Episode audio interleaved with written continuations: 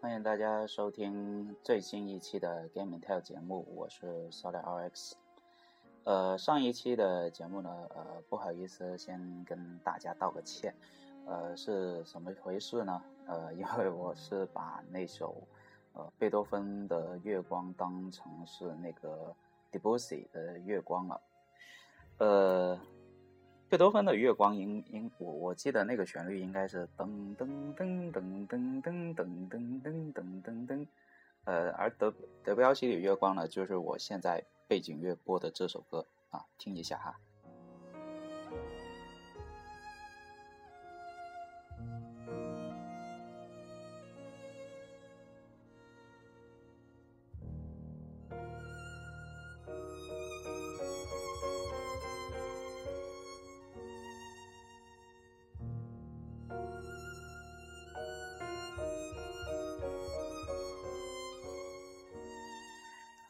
那么 这一期的节目肯定就是要说一下，呃，就是我最近通了通了那个《The Evil Within》，呃，邪邪灵入侵，嗯，那么在节目开始呃之前呢，呃，我还是说一说最近呃就是游戏业界发生的一些事情吧。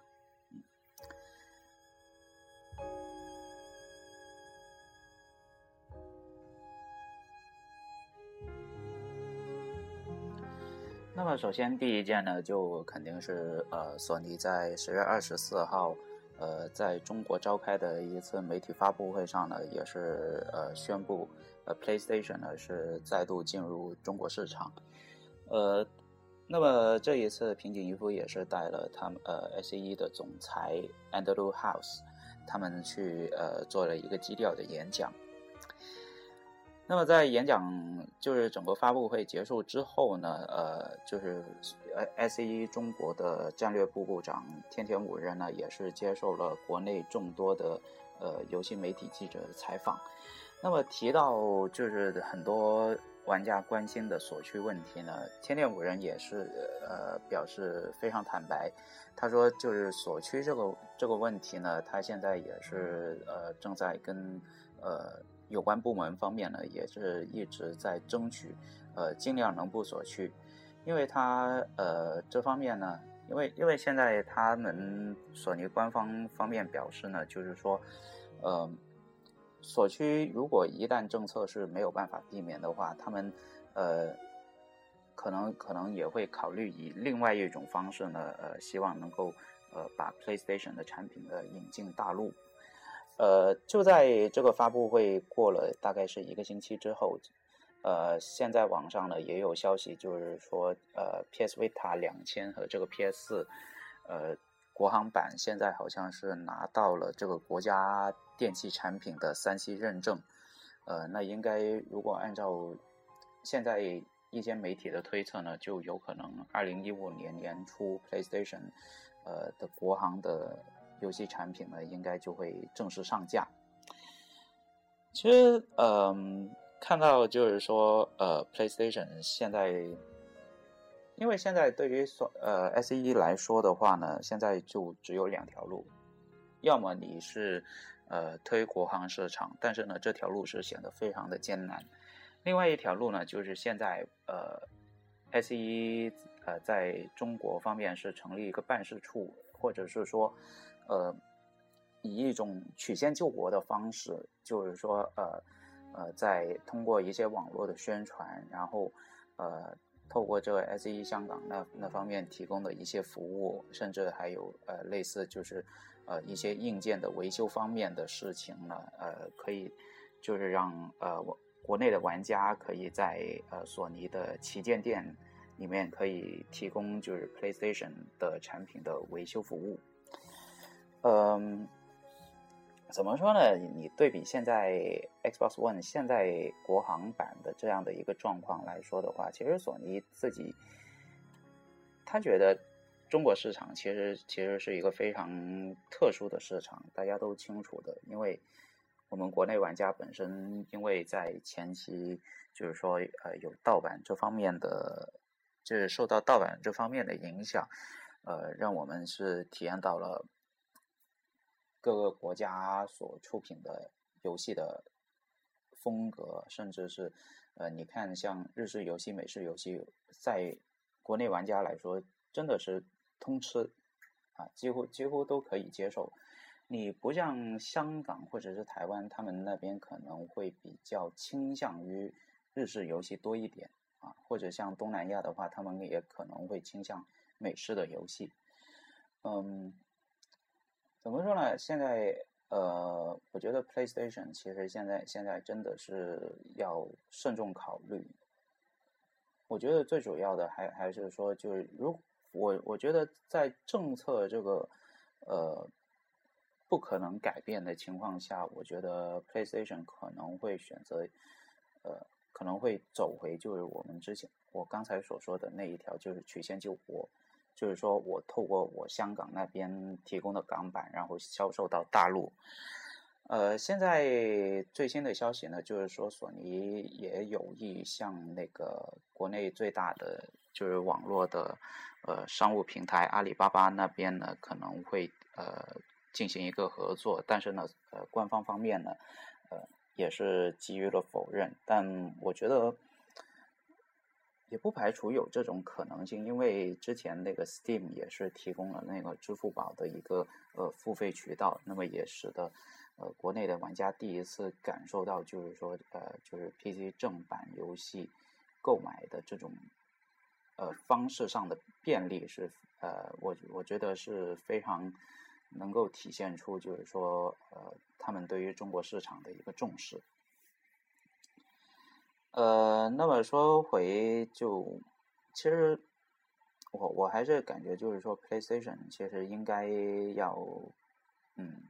我觉得现在还是还是等等明年，就是等最近这一段时间，看看会不会有一个呃小小的变化吧。其实我个人。我我个人乐观认为，还是说，呃，PlayStation 始终还是要进入中国，这个这个肯定是 PlayStation 方面也是不会放弃的。你看到现在，呃，无论是在微博上，还是还是在呃一些透过一些国内的游戏论坛上面，其实大家大家对于这个就是说这种游戏的热情，也让呃。无论是 PlayStation 还是 Xbox 那边，其实他们也觉得是非常的惊讶啊，所以还是等，就是说等接下来这一段时间的一些呃最新最新新闻的变化吧。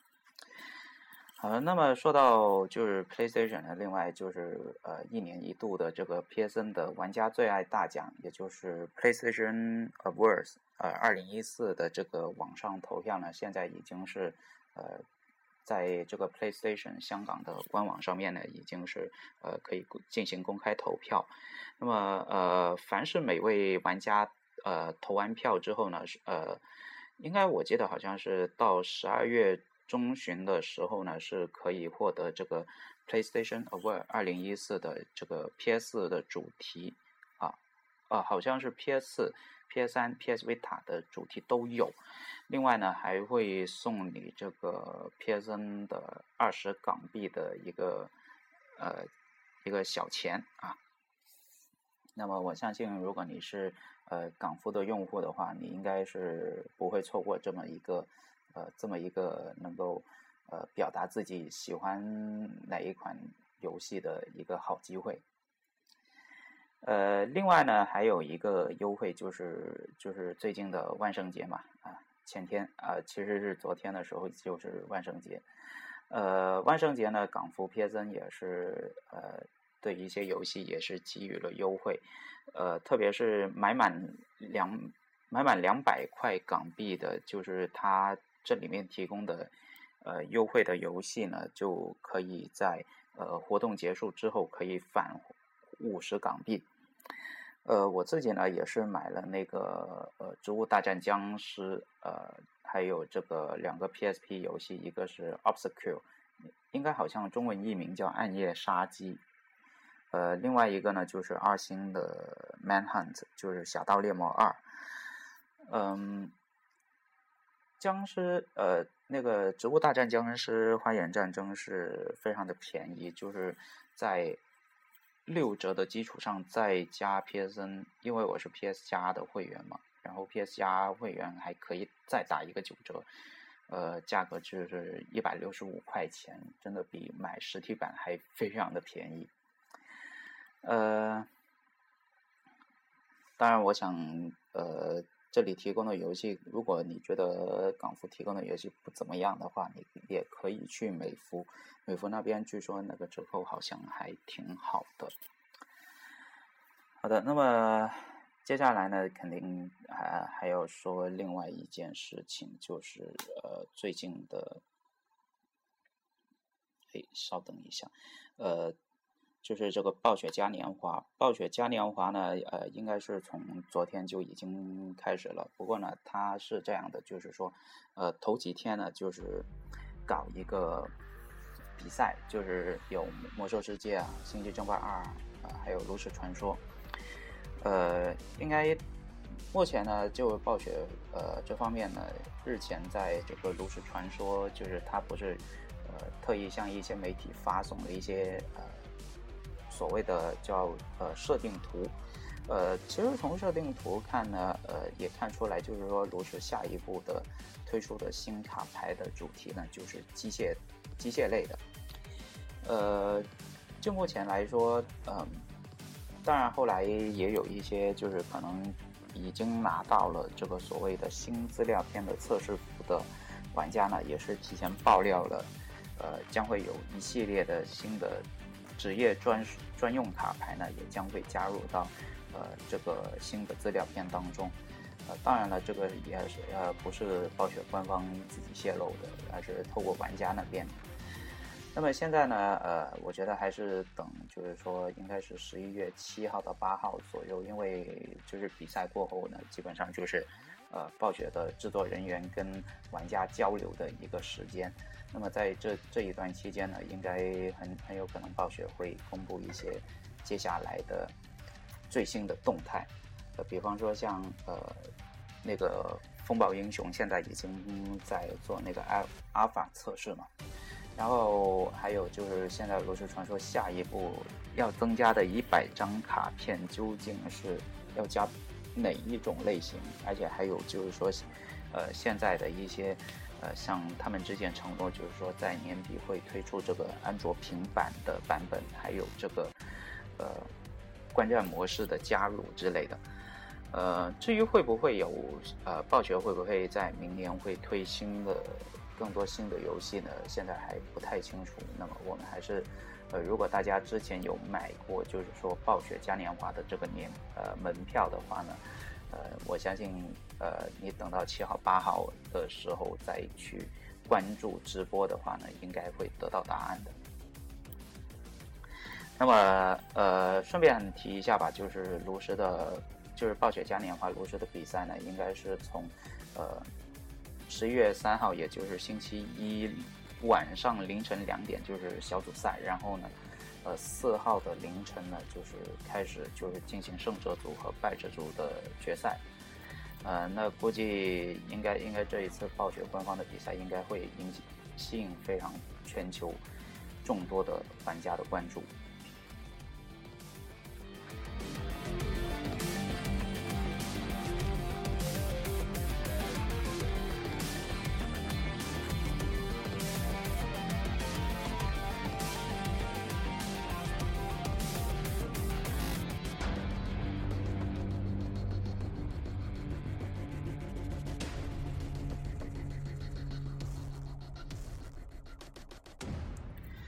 好了，那么呃，还有一还有一些呃新闻讲一讲吧，就是呃 b e f e s t a r 呢在出完这个 The Evil Within 之后呢，就呃开始有两个就是跟辐射开开始呢有两款提交这个两个最新的商标，那么这个商标呢其实就是跟辐射还是有点关系的，呃，比方说像那个辐射波士顿的阴影啊。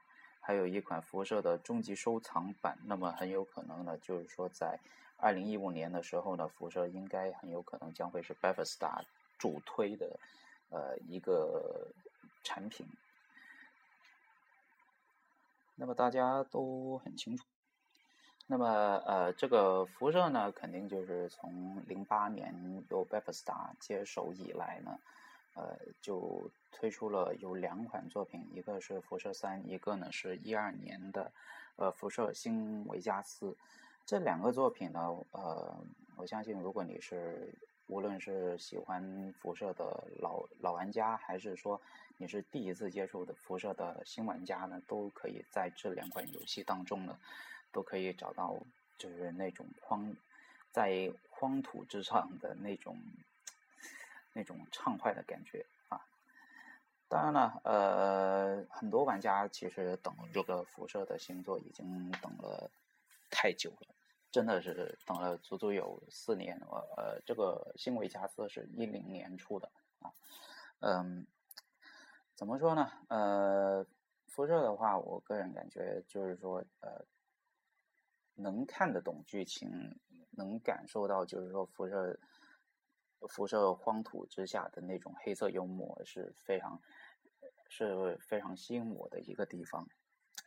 那么也希望就是说，呃，在明年一三的时候能够看到 Bethesda 能够厚道的向这个次世代主机推出全新的辐射系列吧。另外呢，还有一条消息就是关于这个。呃，我先稍等一下。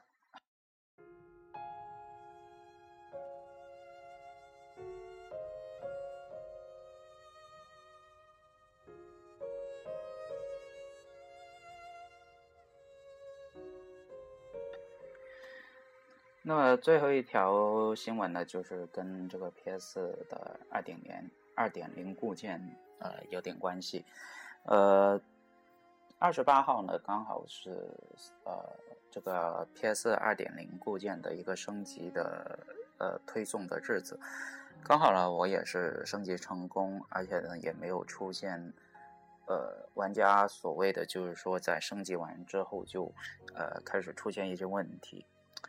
呃有所谓就是说在待机待完机之后呢，然后再启动的话可能要很长时间，或者甚至要断电的时候，呃。隔了一段时间才能够继续恢复呃使用，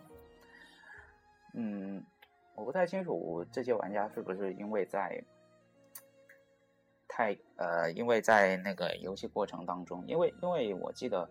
PS 每一次系统更新过程的时候呢，就是说我在玩游戏的过程当中，它是呃准备安装的那个阶段呢是非常非常的卡的，其实那个时候。我我一般的习惯呢，就是说我我先把这个游戏退出来，等它把那个准备安装完毕之后，然后呢再呃升级，然后升级完之后再启动游戏，这样的话就不会有太大的问题。我不太清楚那些整天抱怨说那个二点零系统有问题的玩家，是不是因为在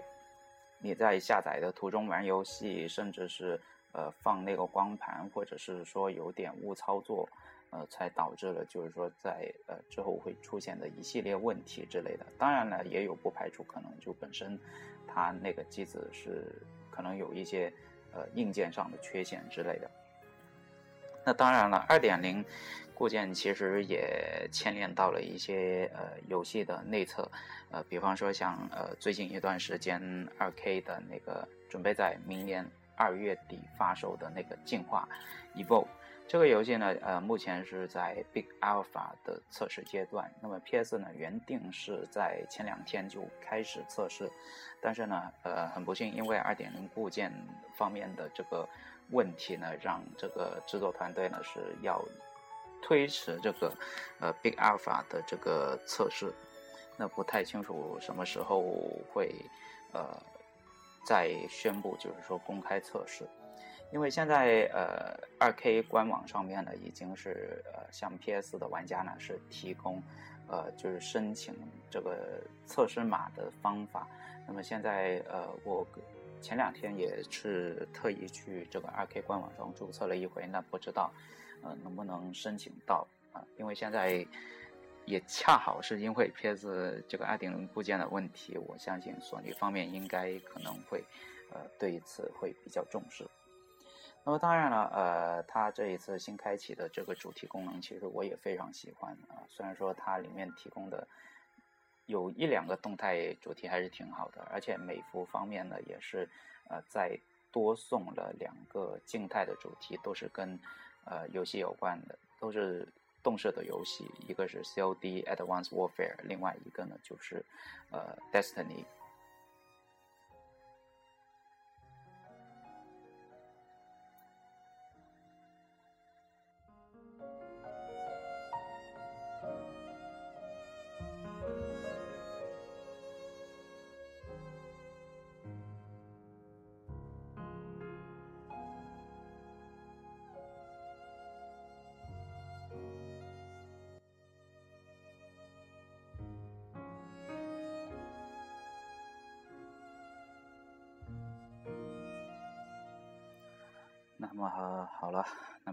接下来呢，这个呃，Evil 说一说这个 Evil Within。那么在说之前呢，还是要提醒大家一下，如果你之前没有玩过，或者是你没有把这个游戏通关的朋友呢，建议大家呃就把节目呃就听到这里啊结束了，然后不用管，等你通关之后呢，再呃。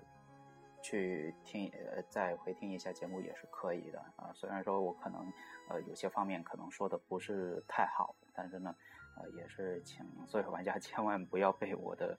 突然间的剧透，然后然后就从此断呃从此有劲，然后取消关注之类的哈。好的，那么我接下来就说一说这个的 Evil Within，嗯。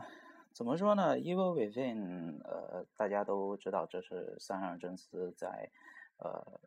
离开卡普空，然后再离开白金工作室，自己成立一家叫 Tango GameWorks 的公司。然后在呃一二年的时候呢，是一二年年底的时候呢，百思达是透露，就是说当时这个原本 Evil Within 这个游戏的开发计划就叫 The We。然后后来在一三年的时候呢，是正式公布了这个游戏的名字。嗯，从游戏拿到，就是说拿到这个这个游戏，然后再呃体验完呃前一两个章节，然后再到后面断断续续的去完成一个章节的时候呢，其实呃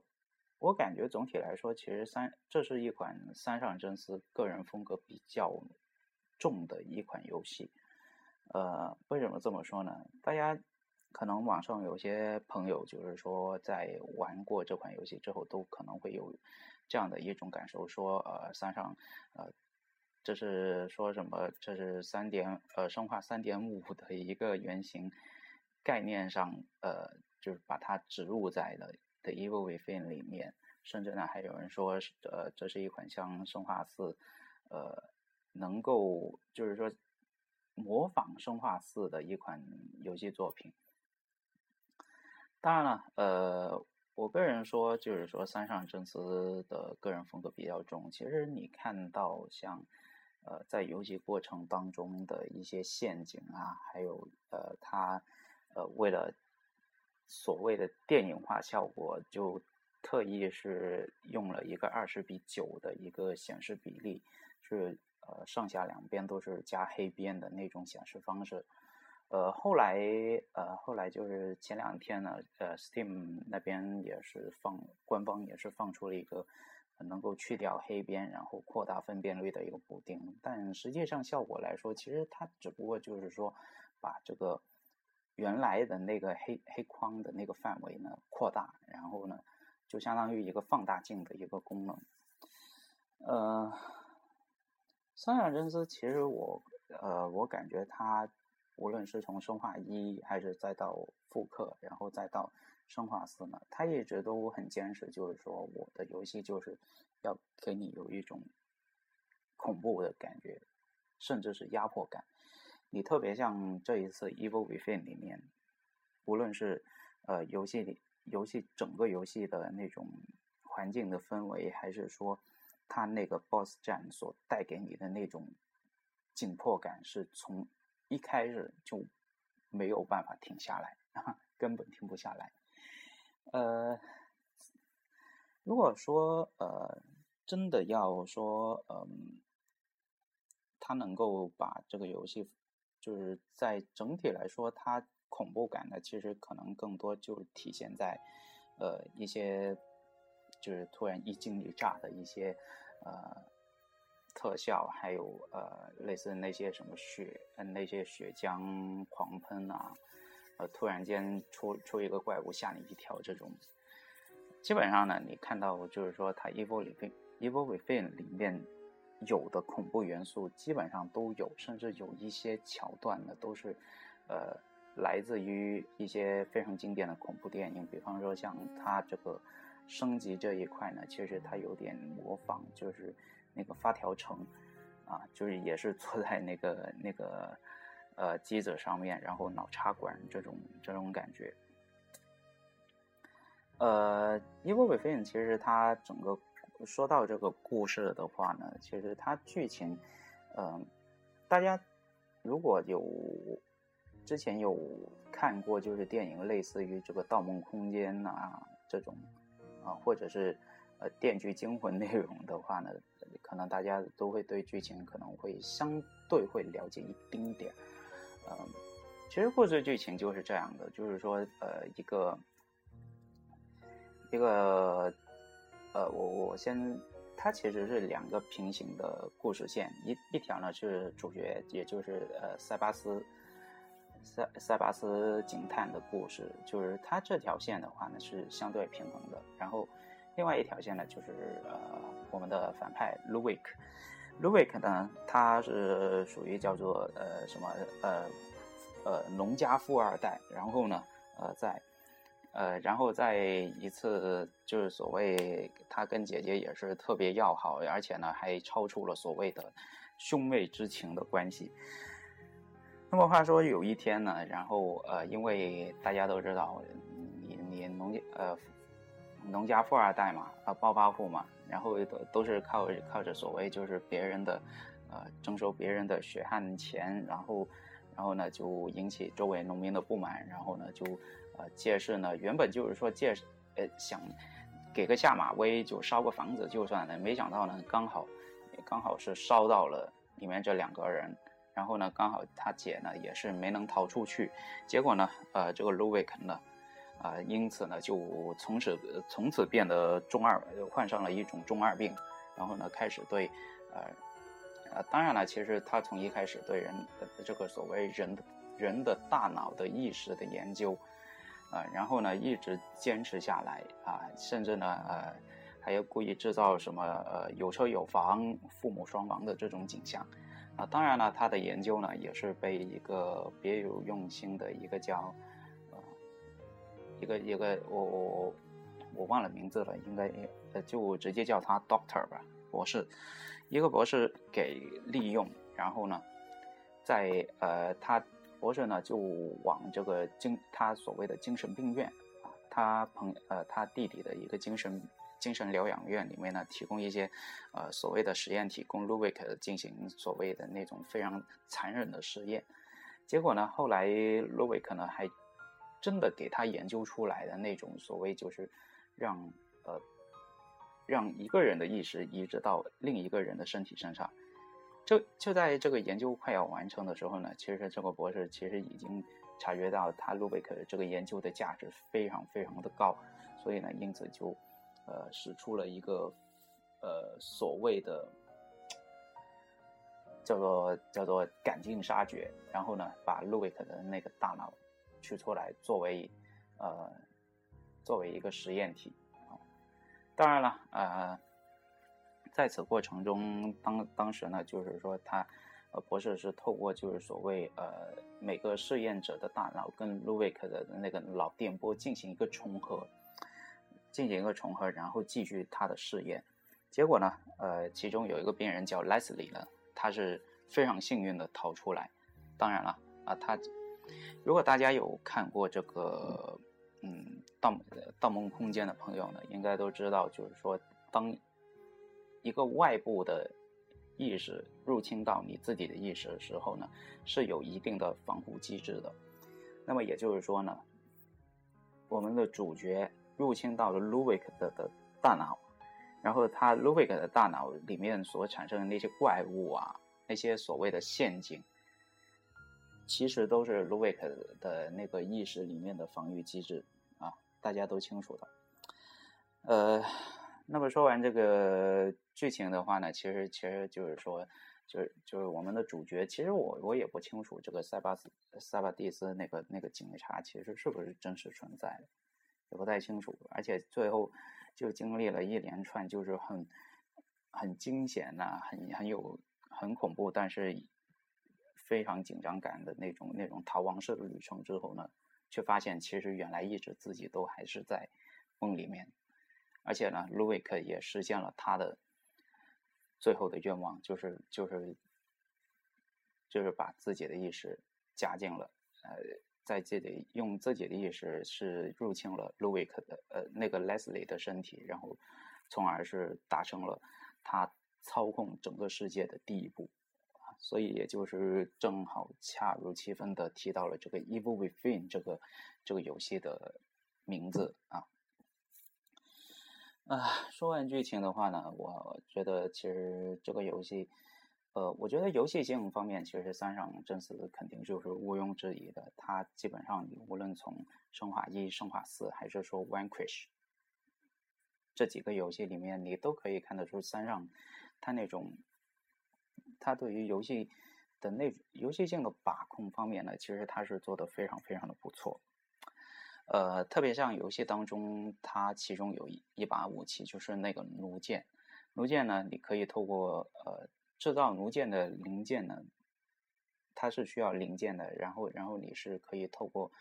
呃解掉一些陷阱，或者是有一些当中收收集的一些补给品，然后用其中的零件，然后去制造一些呃特殊的弓箭之类的，呃。基本上呢，它每一每一把每一个每一个种类的弓箭呢，都是带有除了这个鱼叉弓箭就是普通的那种之外呢，其他都是带有群体伤害的。这对于在游戏当中，特别是一些呃强制战斗的情况等呃强制战斗的情况里面呢，是非常非常有用。当然了，呃，这个制造的代价也是相当的高昂，呃，特别像是最贵的那个什么。呃，火焰剑、火焰喷射剑是好像是要花五个零件，而且游戏它当然里面也有一些升级系统，也是相当的昂贵。特别是游戏当中，它收集的脑残片也是怎么说呢？也也不算多啊。而且游戏当中里面有一些隐藏的收集要素，可以去供玩家去收集。嗯。另外呢，还有呃，游戏当中的一些，当然游戏里面的补给弹药其实也是参考了《The Last of Us》这个游戏，它里面的补给品，就无论从弹药啊，还是说呃这个恢复生命的呃打针，也是也是非数量也是非常的少。呃，三尔真司其实在早前接受过一些媒体采访的时候，也是说过他。他在设计这款游戏的时候呢，也是呃玩过的《Last of Us》这个游戏。他自己认为，就是说他他这个游戏有，就是呃他 主要也是想向这个非常伟大的游戏致敬。呃，当然了，里面其实，在实际游戏过程当中，肯定就是呃也有参考过，其实也也能感受到他模仿的《Last of Us》的痕迹。但是呢，他也。又为了想让自己的那个游戏显得非常独特，这是一款三让真司的作品，他不可能就是说把《The Last of Us》这套理论全部搬搬进去，所以呢，他在游戏的当中设计一些就是那种呃可拾取的武器呢，他设计一些可拾取的武器呢，它的使用的次数只有一次，就是作用个体，特别是游戏当中的火把呢，你你也只能烧一个敌人啊，然后玻璃瓶呢。呃，其实它的作用跟《The Last of Us》里面的玻璃瓶也是一样，但只不过呢，只不过呢，因为那个敌人本身的硬质时间是比较短的，所以，呃，所以就是你你玻璃瓶打在敌人身上，其实也也只不过是引来，就是吸引敌方注意的一个作用而已。然后因此呢，也有很多海外玩家在在当时试玩的时候，就是也是抱怨，就是说他。就火把居然只能烧一个敌人，这样的设计是不是有点太太不符合真实。其实直到现在为止，很多玩家都觉得，就是说，它游戏里面也有一些不太合理的一些地方，比方说像那个，呃，像游戏过程当中，就是在呃利用这个火柴火火柴烧那个敌人的时候呢，可能有一定的几率会被敌人就是呃在呃乱动的情况下呢，会中断这个呃丢火柴的动作，从而可能会。呃，浪费了一发火柴的机会。因此呢，呃，特别是在这样的影响呢，可能在 No 呃 Survival 或者是 Castle 这两个难度呢是没有什么太大的影响，反而呢是在那个，反而是在 Akuma 或者是 Nightmare 这样的难度，尤其是 Akuma，Akuma 噩梦难度是呃一击必杀，也就是说你一碰就死。所以呢，很多甚至呢，游戏当中的一些陷阱，呃，无论是陷阱碰，或者是敌人碰你，也也是一击必杀，基本上基本上一死呢，你就要读盘重来。当然，大家也清楚，就是说，阿库玛，我我相信，就是通了阿库玛难度的朋友，应该都是真正真正的三上的粉丝，基本在狩猎和狩猎和。不停的死亡的过过程当中呢，也是享，也是不停的享受着这个游戏所带来的一种恶趣味。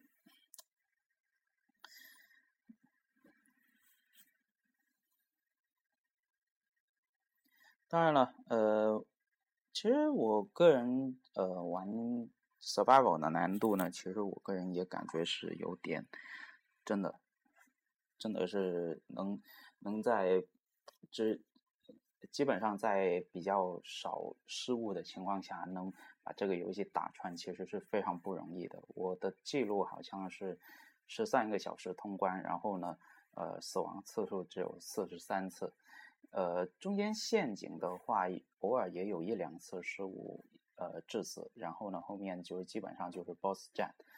值得一提就是 BOSS 战呢，其实呃，在根据这个官方的奖杯的一些列表里面呢，其实。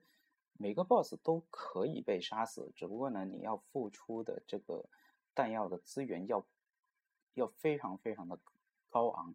你特别像在第十章那个贞子的那个最终决战里面呢，可能有些玩家可能在呃逃亡的过程中呢，也耗费了不少弹药，然后到最后来到火炉火炉这个场地的时候呢，你发现基本上也没多少弹药了，而且。对付贞子唯一唯一的办法就是要用火烧，而且甚至呢，网上也有些玩家就是研究出第十章应该怎样拿到这样的一个，呃，就是把贞子杀死的一个奖杯啊。这个据说好像要耗耗费的耗费的那个那个喷火箭也是也是非常的非常的多，嗯。怎么说呢？我当然后面我是基本上都是老是按照流程来做的，基本上也没有说就是太故意的去耗费一些弹药。当然中间可能有一些不明的状况，然后让我就很很多时候就有一些无谓的失误，就导致死亡，然后重新读盘。呃。那么至于就是说，呃，这个游戏也也有一些人就是批评这个画面不是太好。其实说句老实话，我觉得 ID Tech Five 这个引擎能做到这种程度，其实已经很好了。你特别像游戏当中，呃，我特意有一次特意调整一个视角，居然看到那个灯光出现了类似那种就是呃透过折射出来的一些那个彩虹的颜色。那那一块，我我个人感觉也是觉得非常惊喜，能把就是本身 ID Type i 本身这个引擎呢也是问题非常的多。你看从呃，你看到现在为止只出了出呃，包括 Evil Within 之外，还有这个呃 The Rage 狂怒，还有这个呃今年五月份刚刚发售，今年五月份发售的那个德军总部新秩序，其实他们做的那个光影效果。真的不怎么样，而且呢，呃，ID Type Five 本身的那个贴图延迟的问题也是特别的严重。也特别像 Evil Within 里面，这个这个问题是被放大的很多很多。虽然说他人物建模还是保持了一贯的水准，当然，呃，能够就是因为 The Evil Within 它里面的场景其实有很大一部分都是很很黑暗的，那么然后在光影的效果之下呢，其实我个人感觉还还是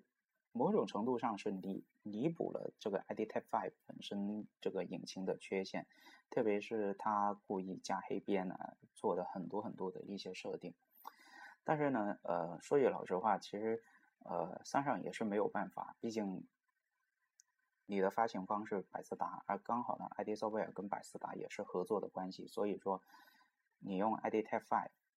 是必须的，没有办法，没有没有办法避免，你就你就算用虚幻引擎，用虚幻引擎的话，我觉得。三上真司他自己也很难做到这样的一种效果，所以呢，呃，怎么说画面我我个人感觉是不过不失啊，不过不失。但是呢 id type i 这个引擎其实，呃，无论是从呃贴图延迟，还是说呃有一些呃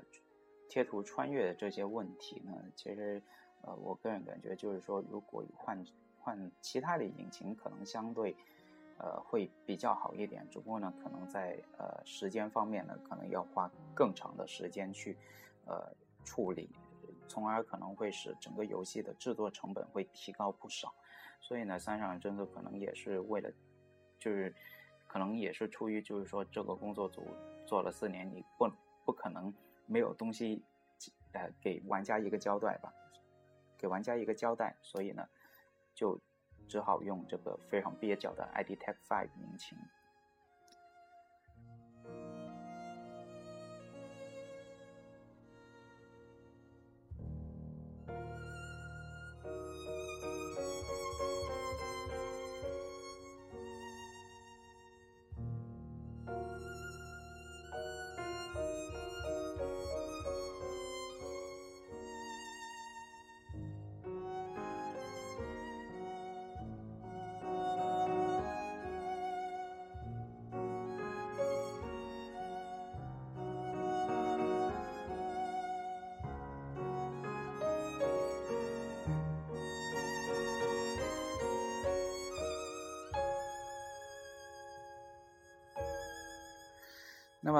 最后说到就是呃，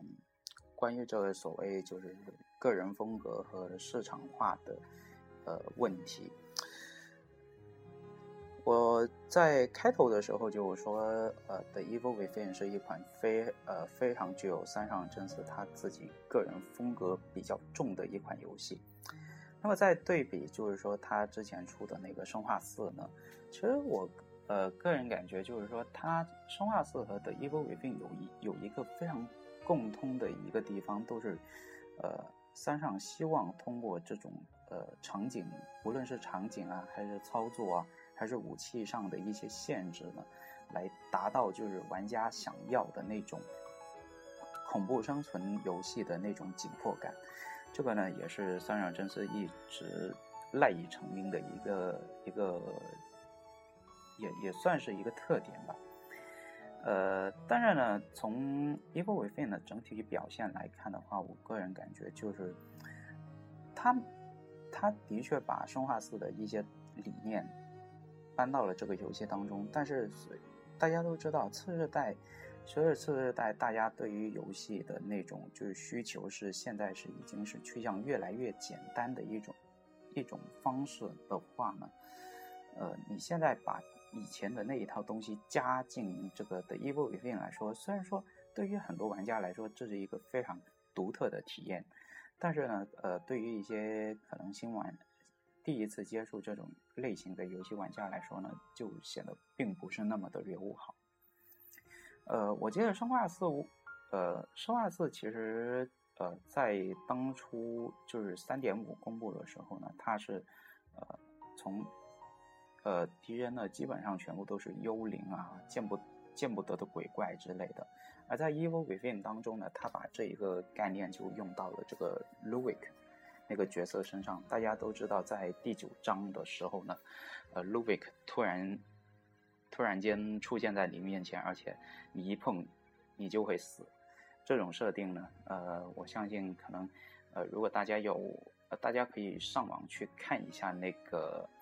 呃，就是生化三点五的那个流程的视频，它这这里面有很大一部分的概念呢，都是来自，呃，都是后来 Evil Within 采用的。其实，呃，生化四大家都清楚，就是三上真司后来在呃修改的时候呢，其实也，当然，其实当时因为生化呃三上真司它本身。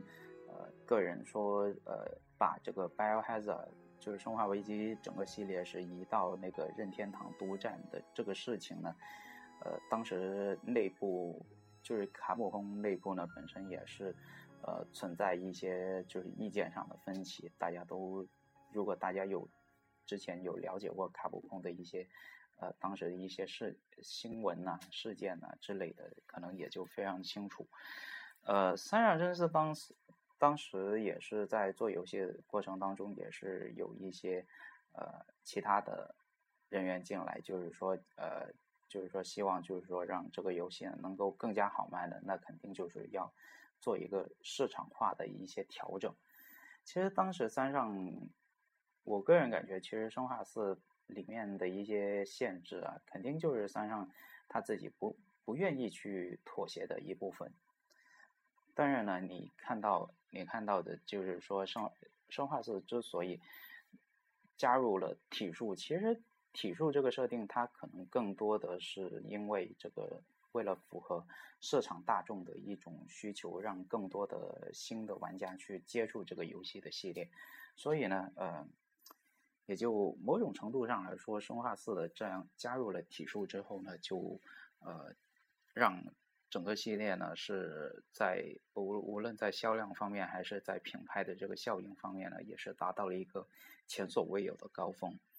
你看现在 Evil Within 它把这个体数是进行了一定程度上的弱化，甚至连呃硬直时间都是没有的，真的这就是连硬直的时间都没有。呃，甚至玩家在被围攻的。期间呢，很有可能被乱拳打死的那那种情况也是不在少数。当然了，大家也可以看到，就是说，其实很多玩家也是抱怨，就是说，在没有体术的生化危机会是一个什么样的情况。其实，《Evil Within》就是一个很好的例子。但是呢，也正因为三上真司他他过于追求他自己的个人个人风格，可能多少也是忽略了市场。就是符合市场大众的一些期望值，所以呢，呃，从某种程度上来说呢，现在大家看到的 EVO 给分的第一周的销量，呃，四个平台加起来是二十多万左右，其实也很好的反映出，就是说，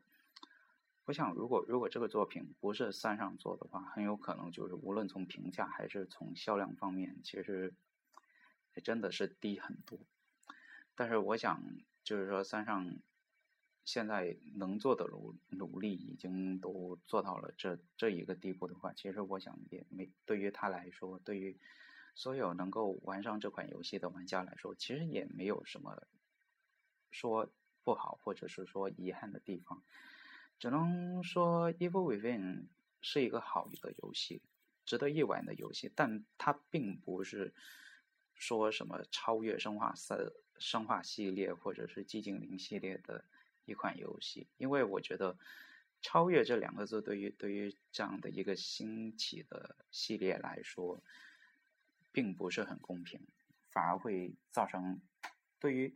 玩家对于所有玩家对这款作品的期待来说的话，那那可能会形成一个很更加大的压力。当然了，我个人其实也不太期望，就是说《Evil Within》会出第二作。虽然说它的结局确实是把悬念是故意制造了一些小小的悬念，嗯，怎么说呢？嗯，一个伪片，我我始终，如果我推荐给玩家的话，我我觉得我会这样说：，我这是一款，如果你觉得你自己对这种类型的游戏很有很有心得的朋友，你可以去试一下。嗯，好的，那么该说的基本上都说完了。其实我也只是随便想到什么就说什么，真的真的是。哎呀，做这么长、这么时时间这么久的节目，怎么还是老是这个样子呢？不行了，唉，其实最近一段时间也是也是各种考试、各种学习，哎，不知道节目如果再这样继续做下去的话会怎样？但是呢，也很感谢，就是说在。最近比较忙的一段时间，都还有人愿意去听我的节目，真的是非常非常的感谢大家。那么这一期节目就先到这里吧。如果大家呃想听以前 Game Intel 的节目呢，可以在荔枝 FM 和苹果 Podcast 上面呢，呃去搜这个 Game Intel G A M E I N T E L，呃，那么我们就。